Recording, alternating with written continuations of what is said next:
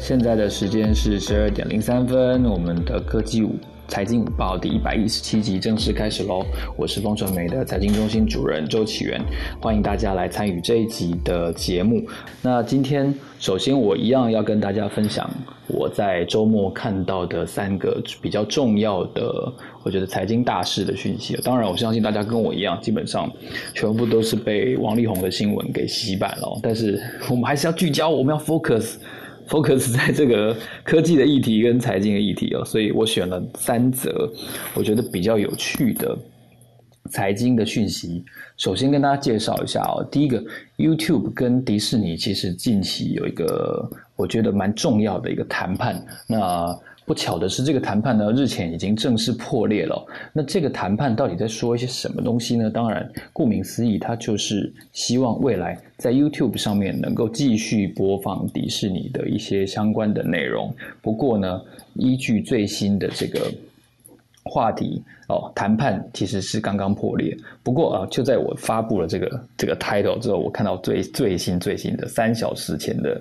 的外电好像又宣布说。迪士尼跟 YouTube 有重新达成一个协议。原来在礼拜六跟礼拜天的时候，当地的时间，迪士尼跟 YouTube 没有达成协议，在 ESPN 还有在那个 FX 这几个频道，然后还有像是国家地理频道，本来在十二月十七号，就美国时间十二月十七号的时候，因为跟那个 Alphabet 没有达成协议，所以 YouTube TV 上面的一些迪士尼的节目。哦，已经到期。本来今天现在台北时间应该是开始会看不到的，但是在重新的紧急的谈判之后，好像我现在看到最新的外电是说，好像达成了协议。哦，为什么双方会会会撕破脸呢？因为在 YouTube TV 原版的这个协议里面是说，订阅的月费哦哦可能会降低十五美元，就是从六十四点九九。降到四十九点九九，从六十四点九九减减十五块就对了。那这是为了因应说双方谈判破裂之后，YouTube TV 的用户未来会看不到迪士尼相关的频道，比如说是这个 Disney Channel 的一些卡通啊，然后 ESPN 的运动节目啊，Freeform 啊，这个台湾好像没有，然后 FX Channel 还有国家地理频道。这一些相关的节目会看不到，所以本来 YouTube TV 推出了这样一个临时性质的折扣方案。那当然了，如果接下来 Disney 还可以在 YouTube TV 上面看到的话，可能这个方案就会回复原价，就是六十四点九九。那可想而知，呃，迪士尼会姿态摆的这么硬，一定是因为他自己的 Disney Plus 正在大举的推广。我不知道现在台下的一百多位听众朋友有没有人订了啊 Disney Plus。至少我自己正在考虑，那当然会有看不完的问题哦。但是，呃，我觉得这这个用户哦，可能他要面对的就是，你家如果已经订了 Netflix，或者说你家的第四台哦还在，那不想剪线，可是你又觉得你会看不完，要怎么办呢？当然，可能就要跟人家共享，这也是另外一个可能的选项哦。所以我们看到的是各家的呃网络巨头，好，甚至包括迪士尼本身，它都积极的在。侵蚀这个电视机的呃掌控遥控器的所有权。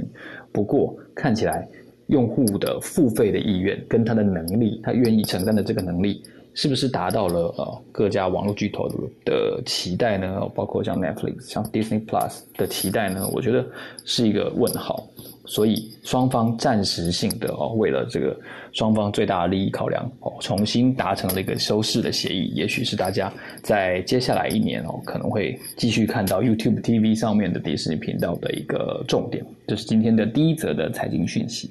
那第二则的财经讯息是我看到说明年到底会不会升息这件事情是。洞见观瞻的，在最新的外电，我看到是说，呃，联准会有不少的官员支持，明年应该要，呃，就是如期如如数字预期的这样子的升息。那像其中一位理事哦，李监事的这个名字叫做 Christopher Waller，沃勒，沃勒他就支持说，他认为应该要这个赶快结束资产购买计划，然后呢，明年三月份的联联准会的这个 FOMC 的会议呢。三月份应该要加息，然后让这个高通膨哦得到一定程度的抑制。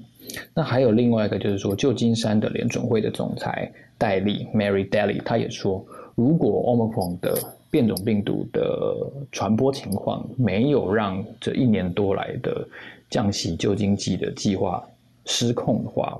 ，Daly 他也认为，二零二二年应该适合升息两次到三次哦，这是第二位支持升息的联准会的官员。那还有一个就是纽约的联准会的总裁 Williams，Williams 也说，他认为明年的升息的明年的利率的水准应该整体来说是比较高，而且在现在这过去一年哦，这整个美国经济基本上是基本面很好的这个状况下，我们不应该把升息当成一个负面的讯号，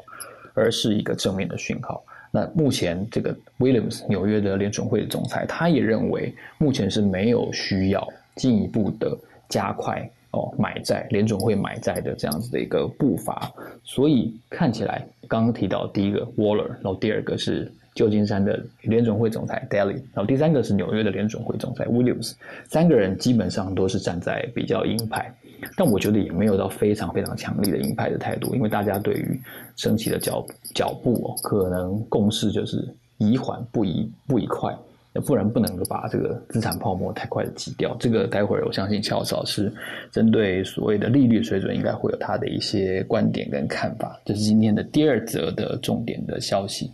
那第三则要跟大家分享的，其实也是香港的消息哦，就是香港立法会哦，在过去这一个周末里面举行了四年一次的立法会的投票。那他们跟台湾的方法比较不一样，他们的结果呢是到今天才全部公布的，也就是相隔了大概有将近一天的时间。那这次的立法会其实跟先前几次有一个非常大的不一样，就是它的投票率变得非常的低，投票率在去的昨天的统计哦，大概只有百分之三十，这跟上一届二零一六年的时候的五十二点五七。有非常巨大的差别，从五十二点五七变成了百分之三十。那你可以想象，当然就是因为过去这两年，香港先后经历第一个反修例的立法运动，然后第二个是疫情。那双方的撕裂也好，或者说疫情让大家比较不敢于上街、不敢公开的活动，可能都有影响。所以我们就看到了这样一个结果，从。五十多个百分点的投票率，一下子就变成了百分之三十。而且这一次看起来，如果依照中央社最新的讯息的话，其实，在立法会的选举结果上是毫无意外的，是亲特区政府的所谓建制派是完全获胜的一个结果。那过去几次的投票哦，从一九九六年回归前一年的立法会选举投票率百分之三十五点八。然后呢？最近三次，包括二零零八年是四十五点二，二零一二年是五十三点零五，那二零一六年呢？最高二零一六年达到了百分之五十七哦。这个这个看起来一届比一届高，零八哦一二一六一届比一届高，大家这个投票意愿越来越高。但是这一次在经过疫情延后了一年之后呢，大家。热情冷却了啊！可以想象一件事情，就是泛民啊，这香港所谓的泛民主派哦，各个党派可能都会因为就是顾虑到所谓的港区国安法的问题，他们就最后他们没有参选。那也有相当程度的支持者，因为找不到他们想要投的候选人，所以没有出来投票。所以呢，一般来说，从五十几趴的投票率变成百分之三十的投票率哦，这个。这么大的落差，就是可以可想而知哦，就是所谓的泛民，基本上这样支持者都没有出来投票。那当然啦，这个香港的这所谓的建制派啊，什么工会联合会啊，然后呃，我说我知道的像那个新民党啊，然后还有一个叫做民主民主什么联盟的，他们几个比较建制派，就所谓亲特区政府的支持特区政府施政的几个党派别呢。大幅的获胜，那民主派当然在这次立法会当中可以说全部缺席了。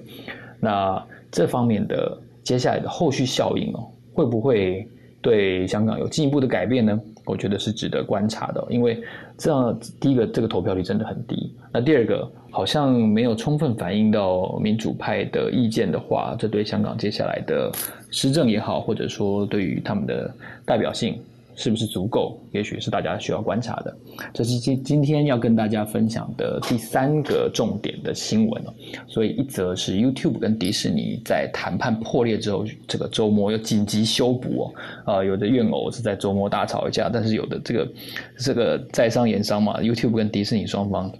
呃，基于利益哦，可能又在这两这两个这几个小时当中又恢复了共识，所以最新的外电更新是说谈判没有破裂，没有破裂，已经已经达成了最新的协议。那联准会的支持升息的态度呢，应该也不让大家意外才对。好，这三则消息就提供给大家参考。现在的时间是十二点十四分。如果你想要了解更多关于这个财经讯息、关于科技方面的新趋势的话呢，欢迎大家。加入到脸书的科技财经午报的社群社团，我们在里面会张贴呃每个礼拜一跟礼拜三举行的房间的主题，还有主题的一些简单的说明，跟当天邀请的来宾，请大家多多的追踪。那今天我首先要请教一下孔医师，因为在 Omicron 的疫情方面，我们看到包括荷兰好像开始有类封城的举动。那英国对于这次 Omicron 的疫情的传播，也确实是如临大敌哦。那我们接到今天早上为止，我在看疫情的快报的时候，我认为这个欧洲对于 Omicron 是真的是如临大敌。那我不晓得现在现在这个所谓的重症率跟它的致死的个案的比率。是不是跟 Delta 有所差别？还是说像这个 Omicron 它变种一开始被大家研究到的时候，它其实所谓的重症率是没有那么高的？所以我们应该怎么样拿它来比较 Delta 跟 Omicron 呢？孔医师，呃，嗨，奇源好。那个 Omicron 到目前为止，其实我们大概只观察了它一个月，南非大概一个月，然后它当然比较晚进别的国家，所以。再来首当其冲是英国哈，英国目前今天早上这个 moment 确诊大概十二万人是 omicron，十二万哦。那这个十二万里面哈，你刚刚问的问题，我跟你讲现在公布的数字，十二万里面只有一百零四个人需要住院，那目前十二个人死亡。你记不记得上礼拜有一天 Boris Johnson 说英国通报的第一例？全世界第一例因为 Omicron 死亡的人哦，那现在已经到十二个了。可是它的分母大概是至少十二万，所以这个死亡率、致死率是万分之一，很低。可是你不要对，可是你不要因为看到这个字数字太高兴，因为这几天哈，它几几乎就是指数型成长，它大概是每天每天哈那个感染数字就是增加一点五到两倍。那所以上礼拜三，Boris Johnson 开记者会的时候，哈，他就是创了英国这两年以来单日确诊新高，接近八万人。那后来就上上下下了，哈。那他们形容英国现在的状况叫做两个病毒一起流行，就是原本的 Delta 本来就在在一个平平的 plateau 一样的流行，它也没有怎么往下消失，哈，因为进入冬天了嘛。那可是现在 Omicron 是加进来，加上去。那有一个比较令人担心的想法是哦，因为现在我们看了一个月，比较确定的两件事。第一件事情，Omicron 它的传染力比 Omicron 呃比 Delta 高，可能是高大概两倍上下哦。那所以你会看到，在它在南非、在英国，其实会案例增加的很高，然后不会因为当地有 Delta 就受到什么抑制，所以它已经证明了它的能耐，这个是我们现在比较确定的事哦。他们也去研究家户内传染，家里一旦有人感染了 Omicron，哦，那个家人受传染的几率比得到 Delta 高多了哦，这个都已经经过证实了，所以传染力高这件事已经不用讨论了。那第二件事情就是，我们很确定它真的疫苗受到很大的影响，然后不止疫苗哦，自然感染也受到很大的影响。所以就是，尽管你以前得过感染了，或是你打过疫苗了，或是 both，你打过疫苗又得过感染，可是你都还有一定的比例会再感染 Omicron。这个在英国跟南非都已经看到了哦。所以因此，为什么？Delta 还可以继续流行，跟之前不太一样哦。之前是 Alpha 出现之后，就把前面的武汉原始株干掉，很快的干掉。然后 Delta 出现，把 Alpha 很快的干掉。可是问题是，现在 Omicron 好像有一点在英国是跟这个 Delta 并存，因为他们不用竞争同样的一批宿主，他光感染原本已经哎打了疫苗了，自然感染过，不不再会感染 Delta 的人，他就够了，他不需要跟你抢。所以英国现在看到的就是叠加上去。Delta 感染他的，然后 Omicron 继续指数型上升，所以才会到一个前所未有的天数哦。那而这些感染，其实在英国大概就是现在进行式才刚刚被确诊出来，所以我们要下结论说，这个病轻症居多，不太容易重症。我觉得时间还有点早。那像是英国是估计，因为随着他他得病需要重症插管，大概需要七到十天左右嘛，所以他们是预估圣诞节之后大概会会不会有这样的效应才会比较清楚。那英国当然就做了很多大动作嘛，他们启动 Plan B，然后他们又开始口罩令，而且是强制口罩令又加回去了哈，然后希望大家赶快去打加强针。就是好消息是加强针多少还是有用，然后打了第三针，保护力可以回升到大概七十到七十五 percent 左右，对 omicron 啊吼，那所以英国的动作如此之大，那所以因此别的国家也开始紧张了吼。欧洲其实目前 omicron 的整个确诊，我刚刚看几天前的数字哈，也不过才三千例而已哦，三一五八例。那当然有有一些国家超过一百例，然后，呃，像是你刚刚有提到的荷兰比较紧张的荷兰，已经一百二十三例了，丹麦三百例，挪威一千七这样。那这些国家，你看，可是英国是已经十二万了，所以英国当然走的比较前面。然后英国根据他们的模型推估，可能不太乐观，因为欧洲各国跟英国的状况有点像。就是这个冬天，其实 Delta 已经又有一波流行，那这个流行其实已经让他们有点吃不消了哈。我不知道大家记不记得，欧洲大概从一个半月前了哦，以德国为首，然后奥地利、荷兰其实都有一波 Delta 的疫情，连这个 Omicron 还没来前，他们已经又有一波了。那现在这几个国家，其实这个 Delta 的疫情是在高峰。稍微过高峰，有一点和缓的迹象哦。我刚爬过最新的数字，不管是确诊或是住院人数，好像都有稍稍下来。那可是荷兰现在要寄出这么呃，已经像是封城的决定一个月，其实就是完全是针对 Omicron 啊。他们很很怕担心遇到类似英国的状况哦，两个病毒一起烧，那 太严重了。那英国是。呃，那个记者会上还有说，大家都有提到南非，南非看的比较久。南非现在初步出来了一些资料哦，我们去看南非现在的数字，的确住院稍微增多，那可是重症好像还没有明显的增多，没有错。那可是英国的那个首席医疗官他就跟大家警告说，南非看到这样，也许是吼，因为南非看的比较久了嘛吼，那所以他们看到好像多半是轻症。那他们有一个研究做出来，吼，哎，大概比最原始的武汉猪减少三成，就是你得病之后减少三成的住院了，吼，也也没有少很多。哦那南非一样还是有看到重症了，吼，那死亡我没有看到明显的那个数字报出来，也许只是 delay 而已。可是他们初步是说还是会重症，还是会住院的，吼。那所以。然后他说，疫苗对于这个住院重症的保护率大概是七成，南非已经有算出来了哈。那所以英国其实就跟大家说，第一个，南非还是会有重症的，它不是完全不会重症，然后还是会住院，人太多的话还是会瘫痪医疗哦。那第二个，他警告大家说，南非的状况不一定能反映在其他世界上别的国家，为什么？因为南非第一个它是偏年轻化的国家。整个非洲大概都是这样了吼，老人家没有那么多。第二个是南非才刚刚过了第三波的疫情是 Delta，然后他们血清学检查出来，大概六到八成的人都已经得过了自然感染。他们是一个自然感染非常多的国家，那疫苗打的其实不是很好嘛，吼。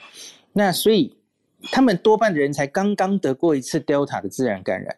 年纪又偏轻。南非这次是从大学开始那个嘛，吼爆发的，然后可能又加了一些疫苗的施打，所以他们看起来哦，重症似乎有减少一些，吼。那可是这个拿到其他国家会是这样的吗？不一定嘛，吼。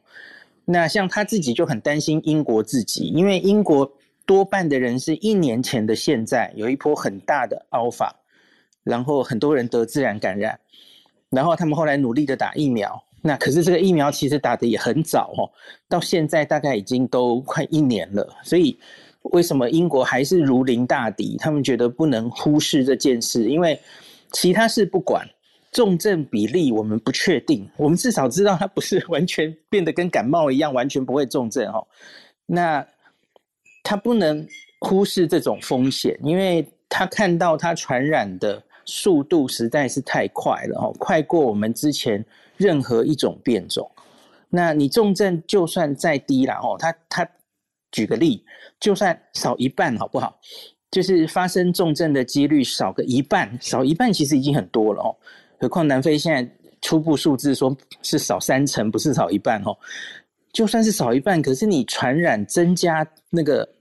呃传播的人数增加一倍，每天速度增加一倍，那你分两个乘起来，那不是每天住院的人还是一样多？那那根本没差呀！吼，对医疗系统造成的压力还是一样大哦。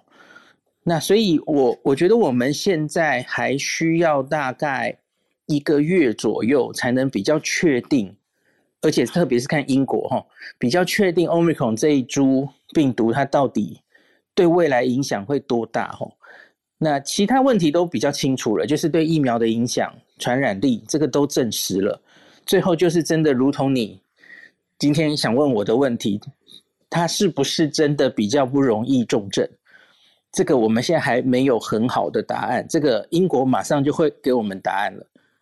可是现在真的还没有，我知道之前有非常多的研究或是专家预估可能是这样，可是那可能都下结论下的太早了。好，非常谢谢孔医师深入的解说，我跟大家稍微呃回顾跟总结一下刚才呃孔医师提到的几个重点。首先，他们我说的他们这个主词指的是 Omicron 对比 Delta。呃，孔医师有分析到这两种病毒到目前为止观察的经验是，似乎各自找各自传染的途径，他们彼此之间并没有所谓啊麦当劳跟肯德基的这种选择的关系，它可以是啊得过 Delta 的人又再感染了一次 Omicron，所以孔医师的解解释是说，这就好像两种病毒同时存在一样，虽然他们是有所谓的变种啊，但是现在看起来它有可能让已经得过。哦，或者是已经打了疫苗的人再感染，那当然不管现在虽然说我们看到的已经出现的数字是在英国是十二万的病例，然后当然到目前为止致死是只有一个，那即便是致十二个十二个已经到十二个，抱歉，就是这个是十这个是万分万分之一的数字，但是孔医师有提到的重点是南非的人口结构跟他们的已感染的比率其实不能同立刻类比在其他的国家。所以，如果我们要立刻说，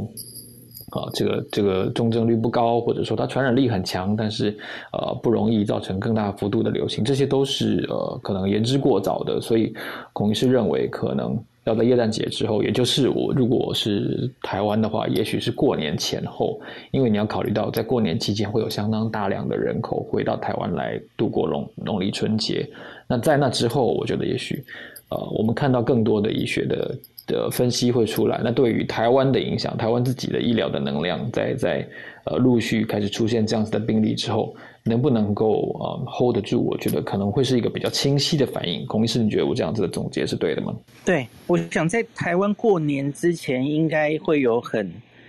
比较明确的答案，就是我们我们到底对欧米孔这个是不是要如临大敌的防它？哦，那虽然会再感染。像最近关心篮球的人，你可以看到 NBA 几乎又要停赛了，因为实在太多人再感染了嘛。我看 Kevin Durant 就已经第三度确诊了哦。可是问题是，第三度确诊，我天！对对对，可是再感染的这些人，还有你疫苗之后突破性感染这些人，是不是他重症的几率更低？那那这样的话，你还需要这样如临大敌的防他吗？我觉得接下来我们会有比较明确的答案哈，因为我我总觉得你假如因为这样哈，那就我觉得接下来要关注的方向应该不是确诊数字本身了，因为假如大家都已经是打过疫苗，然后这样的再感染，很明显就几乎不太会再重症了。那其实我们真的不需要太在乎被感染的这件事啊。那重点就是重症会被防到多低？真的高风险族群，可能才需要好好的加强疫苗，然后一定要照顾到不要死亡。可是其他人，反正再得的话，哎，反正也就是轻症的话。那我们其其实是不应该把它当做一个毒蛇猛兽，然后这世界各国还在那边禁航或怎么样了哈。那只是此时此刻真的不能这么潇洒这么说啦。所以为什么日本在前几天才决定我们再锁国一个月吧，再看一个月哈，锁到一月底去哈。我相信在一月底前，台湾过年前应该一定会有一个比较具体的答案的。好，非常谢谢孔医师的进一步的说明哦。那现在时间刚好十二点三十分，这里是科技财经五报第一百一十七集的节目，我们要跟大家聊三个话题哦。第一个话题是刚才孔医师为大家解析的，Omicron 原来跟 Delta 它可以被视为是两种不同的病毒这个话题。那接下来我要请乔老师来解释解释一下，或者说来小预测一下哦。您怎么看待二零二二年的某些经济的面向？如果要你做一两个猜测的话，你可能会呃猜测什么主题呢？是明年会不会升息呢？还是说你认为明年经济会出现一些什么样的真相啊？欢迎乔斯老师，我想先请教一下你对于明年的一些看法。很好，奇源，对我就是来嗯，在在在讲二零二二年的预测之前，我先回顾一下今年的这个。呃，状况其实啊，呃，我就是在这个呃，刚才我就是稍微比较一下，就是联准会他们在今年年初和十二月年初和年底的这个啊经济预测比较，那其实也不怕大家笑话经济学家预测啦。那大家想到说联准会里面都是最顶尖的这个呃经济学者，那他们的对今年二零二一年的 GDP 呢，他们原本在年初的时候是预测是六点五，那现在年底了，大概就是会下下修到五点五。那差最多的应该就是这个通膨，在年初的时候本来预测是二点四，今年二点四，那现在大概全年平均大概是五点三，这个当然是 PCE 啦，跟这个啊消费者物价指数稍微还是有点区别。不过就是可以看到啊，其实就是一个啊鲍尔所说的话，他说你身为现在，尤其现在是身为一个经济预测研究者，真的是要谦卑。那人为什么会谦卑？就是说你原本信心满满，认为说通膨的这个判断是二点四，结果后来。杀出个程咬金，而且不只是一个程咬金，就包括这个今年你我们看到的供应链啊，然后疫情啊，Delta、Omicron，那最后结果就是变成五点三，就是说我们最好的预测一直受到时间和空间的局限呐，那就是我们真的是看不到未来的情况。那我自己过去在财政部的时候，每年做四次预测，作为这个州长预算的这个基准，所以我每次在这个做经济预测的时候，希望大家知道，这个是我现在能够做到最好的判断。那我们就是来很大胆的来分享一下明年的这个情况。那我就就这主要三个方面啊，就是就业状况，还有通膨，那第三个就是疫情。那就业状况，我认为明年美国经济的呃就业状况应该还是精彩可期啦。那就是说。因为目前美国的这个失业率已经掉到四点二嘛，在疫情前，大陆还记得的话是三点五。那就传统而言呢，就是大概百分之四，就啊失业率掉到百分之四左右，应该就可以算是完全就业了。但我想现在的情况是蛮特殊的，因为呃，我们看到劳动参与率还是远低于疫情前的水准，很多人就是因为疫情的关系，可能就根本就不不在这个劳动市场里面了。那就这个非农就业数字来讲，就是还是低于疫情前大概四百万个左右工作。那我想今年这个整年的这个每个月的呃非农就业人数增加大概是五十万人。那我想照这样速度的话，明年我觉得大概秋冬左右会回到疫情前的水准。那在秋冬的时候，大概这个失业率也会降到大概三左右，三啊三点五到四中间这样子。那我认为就是美国的这个劳动市场在面临一个结构性的改变啊，很多人就是从服务业啊，或是面对人群的这种职业离开，那不愿意再回到这样面对人群的工作，因为就是他们希望能够找个办公室的工作，可以就是居家上班的工作。但是同时呢，这些服务业的工作，我们也看到他们的薪资开始上升，因为就是这个呃，这个呃，就是老板还是希望员工回来工作嘛，所以他们就是不断加工工资，然后让员工有更多的这个 sign up bonus 等等的。所以说，我想最终最终还是会吸会吸引再再度会吸引一些劳工回笼啊。那达到一个平衡，可能就是到明年夏天秋天左右。那就整个这个劳动市场来讲，我觉得还是蛮健康的。那就是民众的这个整整体的消费，应该还是会继续持续支持美国经济向前冲啊。所以说，我觉得对于劳工劳动市场来讲，我觉得还蛮蛮有信心的。那再接下来就讲到通膨，那最近就是大家通膨就一直是大家在讨论的话题嘛。我想通膨的隐忧就是应该还是会继续持续，像是供应链的问题啊，还有变种猪的影响，那这些都目前都还没有解决嘛。但，我想是通膨当然是不容忽视的，但是我觉得伴随着央行一些动作，不管是一个呃这个 Q E 呃就是量化宽松的退场，大概是明年春天会退场，或者说开始这个货币紧缩、升息这些动作，我们应该会在明年大概秋冬的时候看到比较趋缓的状况。当然，我觉得升息很多人说两次、三次等等的，我觉得。升级几次不是重点了，我想就是，呃，就整的来整体来讲，应该就是呃，应该会缓慢上升。那我看他们的这个点阵图来说，最后应该是会升到的百分之零点八到百分之一的水准。所以说，整年就这样子一个缓步上升，应该还算是一个呃，这个投资者可以接受的一个一个速度。那我想，央行升息它不会改善供应链呐，但是随着一些热钱的退场，在股市啊或者房市，应该会有一些抑制作用。那就美国来而言，就是通膨明年应该会看到一个比较软着陆的现象，这样子。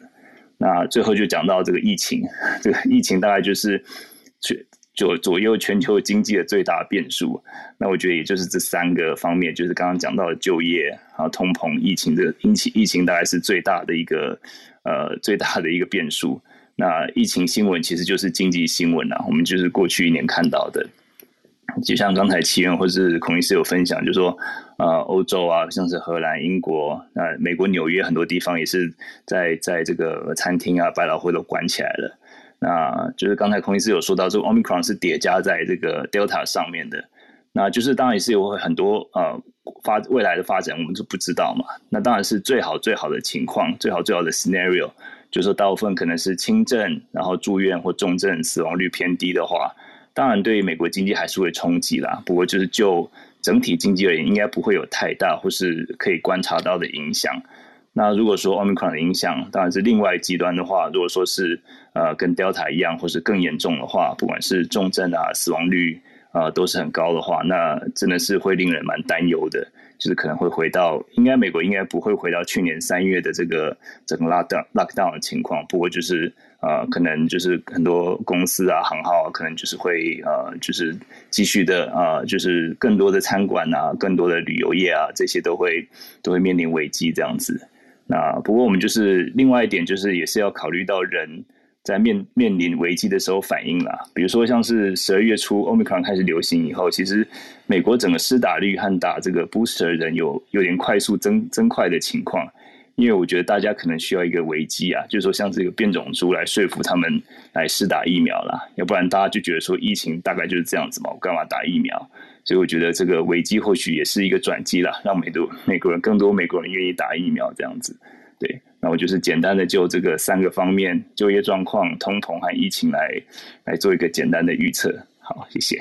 好，非常谢谢 Charles 老师。因为我自己有一个很深的感触哦，就是我长到这么大哦，当然年纪也没多大，但是我觉得也已经算是算是人生大概也走了应该有一半了。我记忆以来从来没有一年发生过，就是我身边所有的看得到的、走的走得了、经过的这个餐饮业。全部都在今年涨价了，哇，那种对于物价的那种感受真的是特别的深刻。因为以前我我的父母那一辈，他们在经过那个石油危机的时候，他们大概是在青年的时期，那他们跟我讲说什么，这个这这个就一下子这所有的东西就暴涨，甚至是翻倍，我都难以理解。那今年终于在这个食材的成本这件事情上，哦，让我感受到很强烈的这种通膨的感受。那当然了，就像刚才乔老师所说的，其实经济方面。呃，旅游业哦，餐饮业，实在是这一次受创最严重的。特别是我认为这两个行业能不能够再再经得起一次所谓的 Omicron，或者是任何其他一个名称的变种病毒的打击，我觉得都是一个问题。因为像我还跟我孩子说，我觉得等到你到我这个年纪的时候，我不知道这世界上还存不存在所谓的国际旅游这件事情。因为我我那个时候是还蛮悲观的。那也许也许说 Omicron，假设真的它的这个变种的嗯。传播率跟致死率接下来能够呃稍稍平缓的话，或许哦，我们可以期待有一天我们可以真的看到重新看到国际旅游业的出现也不定。这是我心里一个 很很小小的愿望，因为像像我现在我都只能看着我手表上面。那个北海道今天下雪的那个讯息啊，然后我就说哇，假我今天在北海道的话，不知道多好。所以完全是一种望梅止渴的心态。我想孔医师可能也是类似的这样子。那现在的时间呢是十二点三十九分。好，你现在收听的是科技财经午报第一百一十七集的节目，我是风传媒的财经中心主任齐源。好，你喜欢这个节目的话，喜欢台上的各位讲者的话，我们会不定期的邀请大家来从科技产品的的。产业的层面，还有从财经的角度，还有从这个疫情分析最新境况的角度呢，来给大家了解当前全球面对的局势，还有接下来要发生的事情。那半导体业呢，其实是二零二一年台湾非常非常重要的一个产业的变革。那诚如几位。产业的大佬所说，这个半导体业是台湾可以说是绝无仅有在世界上取得主导性的地位，而且有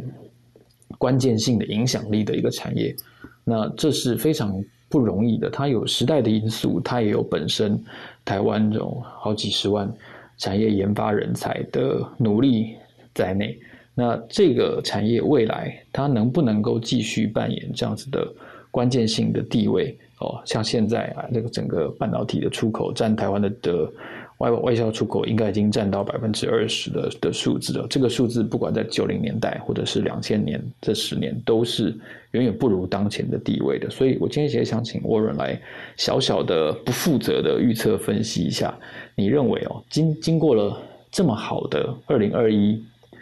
台湾的半导体从晶圆代工，从 design house，然后到甚至是封测。这几个环节，我们在二零二一年可能看到一些什么样的事情？我举一个例子哦，前两天，呃，台积电的何丽梅女士她说，现在德国跟台积电的在设厂的谈判上还处在非常早期的阶段。那我们有没有可能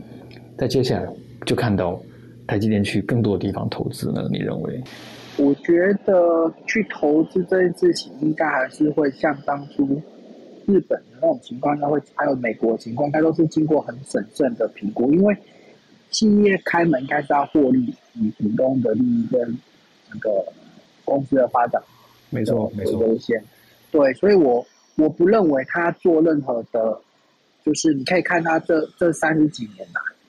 其实他们每一步都是有谋远的布局的，有点像啊，谋那个张董事长在讲的，就是他要下桥牌一样，其实。他不是只有评估自己手上的牌，他也会评估对手手上的什么牌，还有该怎么下好这一个牌。即使手上拿到不好的牌，比如说以前台积是落后英九，那他可以把不好的牌打成，让到最后就是那个把对方完全这样子。那其实我我不认为，呃，做这些事情都是鲁莽，应该都是有神秘的思考。所以我觉得，加上另外他有。前阵子在司法院论坛的时候，他有提到认为，就是我在跟大家重复一次这个新闻。从这个地方来看未来的整个台湾半导体产业的趋势，我觉得他话讲的很保守，但已经是我看纵观他他这三十年来的一个谈话记录里面，已经算是讲的最直接、最明白的。就是他有说，啊，他不认为 Intel 的新的执行长在五年之内可以达成他想要追上来的一个目标。那当然，后来这一件事情，Intel 的执行长在接受那个呃路是路透还是新闻，就是他有在问人家要问他这个问题，他有再一次的回复说，第一个呃执行长当然不一定要到六十五岁，他他们可以要求董事会更改规定。第二个，他就真的大方的承认，对，呃，如果要求他在一年内、两年内，或是在数年之内要求他追上台积，他认为这个真的是太严苛，所以他就等于是间接的承认他他做不到。所以，如果以这个这个年数大家来听来看的话，那么就可以推敲出来整个台湾半导体产业的优势。以这些大佬们，就是台面上的大佬，他们自己看的结果是至少。领先的优势有超过五年以上，所以他们才会一个用五年来来来来提提出他在卸任前可可能很难达到这个目标。他没有说一定达不到，因为他很含蓄的说可能达不到。那另外一个被评论的人就说，对他知道五年是一个很很很难的的一个目标，就要去达成花花这个时间的话，那。甚至他也很担心他在这五年之内被换掉，所以他赶快补充说，任何一个人都很难在五年之内做到这一个地步。那就可以去推敲说，其实台湾产业链在这未来的五年内，它优势是存在的，而且是很大的。那这五年之内的优势，如果要被追上的话，其实大家会担心说，因为很多分析师都会去担心说，那是不是代表五年之后就会追上来？那如果去看以前任何一个。呃，号称想要追上台积的一个公司，或是国家，或是任何一个竞争对手，你可以发现，当他们喊的的时候，他们都有一个路线图 （roadmap），认为几年之内、几年之内会追上。那其实你可以可以可以发现，其实那时候 Morris 就有讲过一句话，就是当你把手呃脚伸进游泳池里面的时候，你就发现它很冰。我再重复一次，他这句话意思是说，除如果你要追上，除非台积完全不进步，可是那是不可能的。而且，如果大家在行业内就去观察整个的技术发展模式的话，或者是年底啊的那个在台北世世贸的那个半导体论坛又要开，就是 Semicon 要开始了，我那一天应该会在那边我猜了，其实应该会。就是如果你们机会去听的话，你会发现很多大佬在发表的时候。你要知道，台湾在整个供应链上面的脚步不但没有停下来，而且还在加快整个上中下游垂直整合的一个一个速度。所以，我个人不认为五年之内会被追上，甚至我个人认为十年之内都很困难。五年之内被追上的机会是台湾哦，包括不只是台积，是包括整个台湾的半导体工半导体产业链完全都不进步。那。这个情形大家想应该是不可能，因为现在台湾的产业正在呃升级，跟北中南如如火如荼在盖厂的过程中。好了，我顺便再跟大家讲一个新闻上面，大家去，因为我会去注意新闻上面的一个呃讯息之外，我还看它的数字。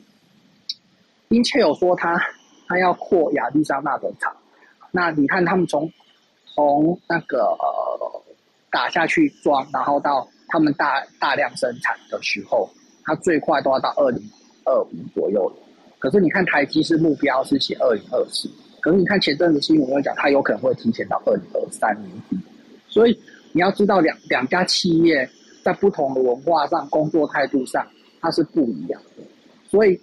呃，以这种情形来讲，台积不管在任何一个国家扩产，其实以以整个。产业，比方说台积整个台湾的任何一个公司在任何国家扩产，当然你会说华人的工作态度认真，这真的是一个很大的优势。所以我不认为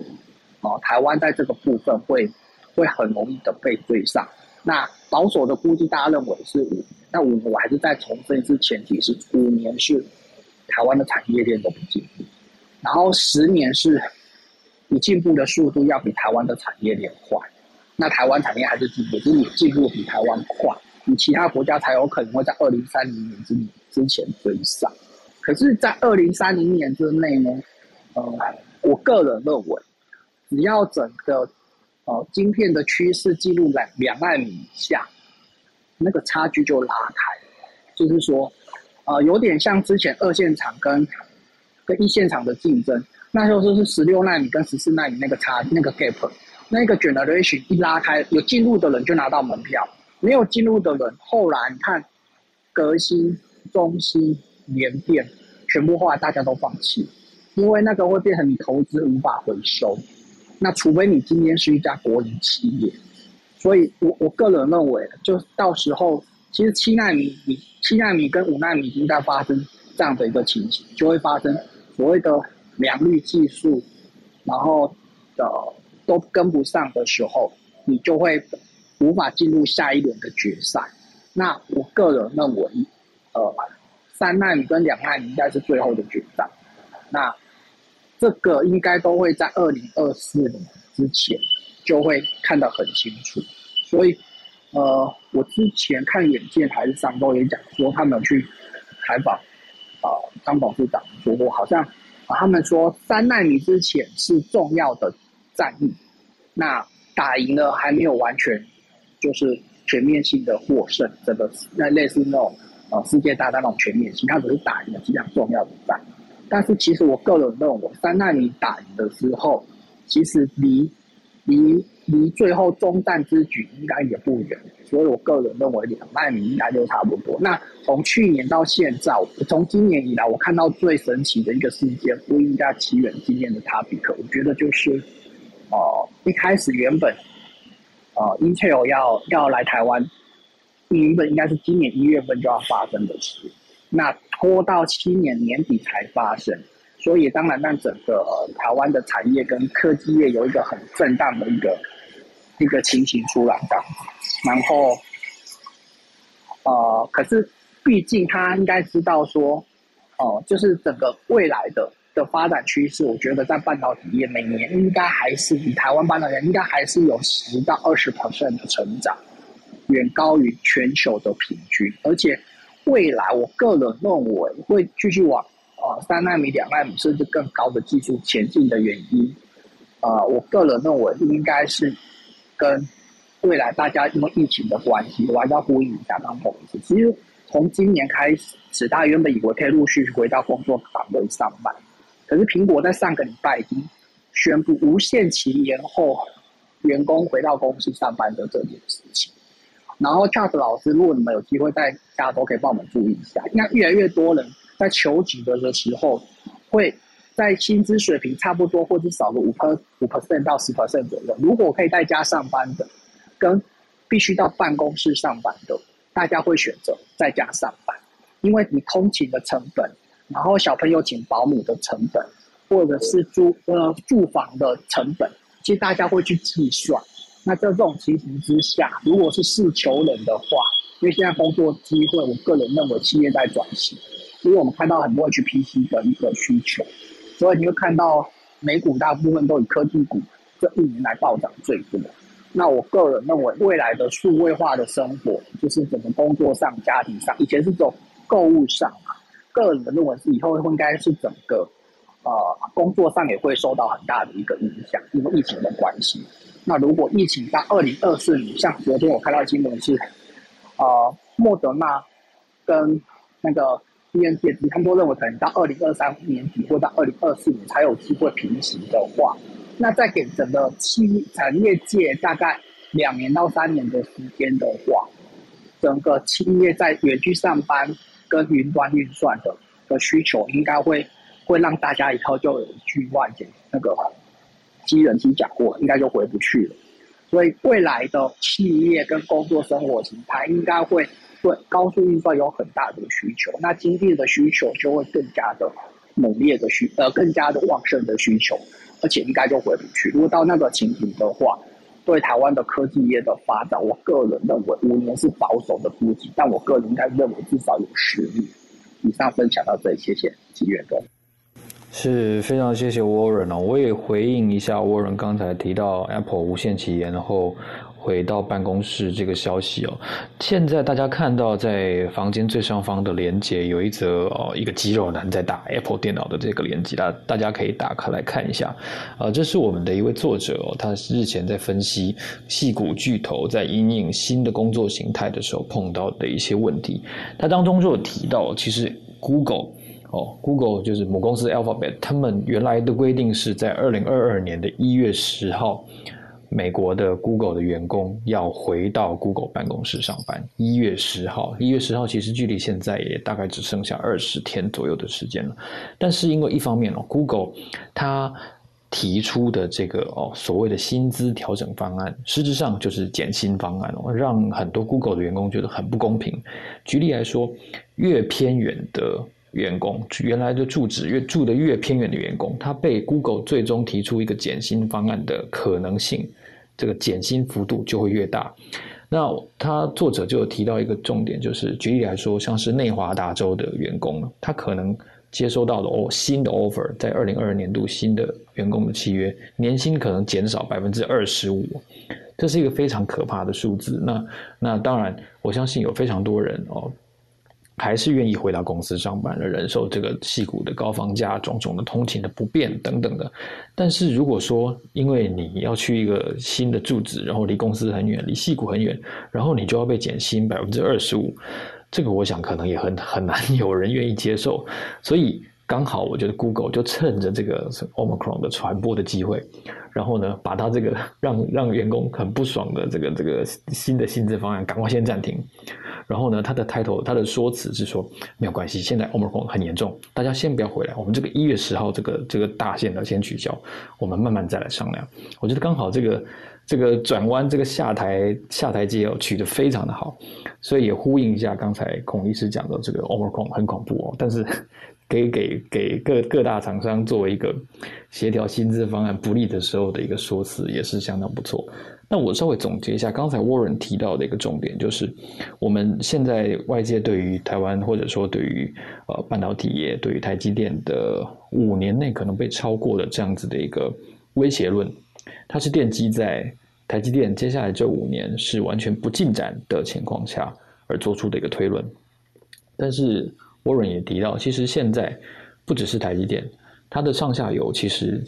进展的速度很可能，其实以年来说都是比以往更快的，也已经看到整个 timetable 了，整个时程表都都已经慢慢的浮现出来了。在这个情况下，你要再期待这个五年五年被超越这个愿景真的出现，其实不是那么容易。甚至沃伦自己会觉得，如果以现在他看到的整个半导体业这个最上游所有的研发的日程，然后大家投资的脚步来看的话，甚至可能未来十年。台湾这个产业集中的情况都是不容易被超越的。固然没错，他也提到，在美国哦这样子的投资要管理美国的美式的工作文化，跟台华人这台湾这种很很聚焦的，然后非常呃台积电说客户至上的，两者差距非常大。但是终究我们比较大的一个部分还是产出半导体，还是来自于台湾。所以沃伦其实对于接下来十年的台湾的。半导体业的前景是相对相当乐观的，这边也提供给大家参考。其实，二零二二年的时候，啊，半导体业应该还是会扮演一个护国群山的角色。那整个行业，如果说照着这个速度来看的话，我觉得